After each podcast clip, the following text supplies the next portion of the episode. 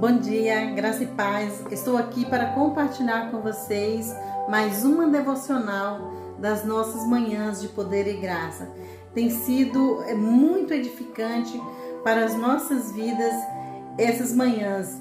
E hoje nós temos como título Permaneça Focado, que se encontra em 1 Timóteo 1, 4 e 5. Diz o seguinte: e que deixem de dar atenção a mitos e genealogias intermináveis que causam controvérsias em vez de promover a obra de Deus, que é pela fé. O objetivo dessa instrução é o amor que procede de um coração puro, de uma boa consciência e de uma fé sincera.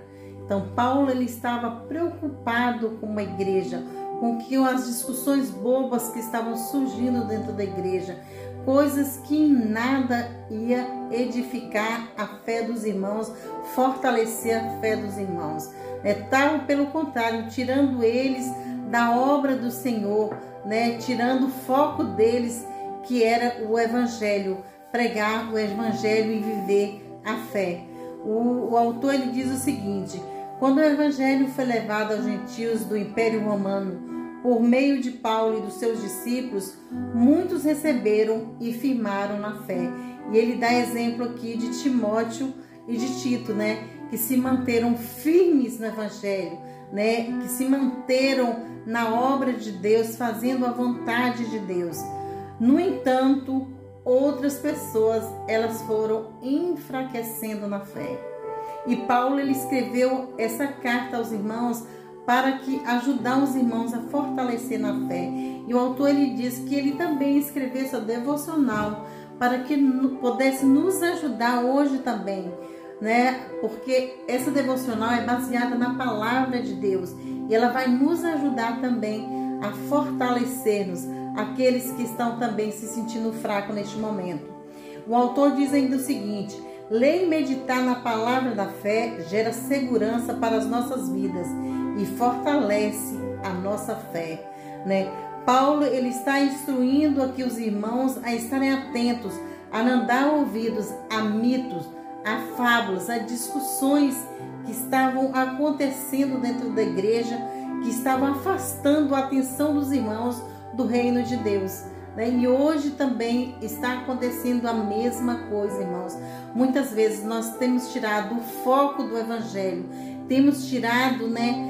Afastado da palavra de Deus para entrar em discussões bobas políticas e outras discussões que, pelo contrário, em vez de fortalecer os irmãos, tem afastado muitos irmãos da igreja e muitas pessoas, por causa disso, tem se enfraquecido a sua fé.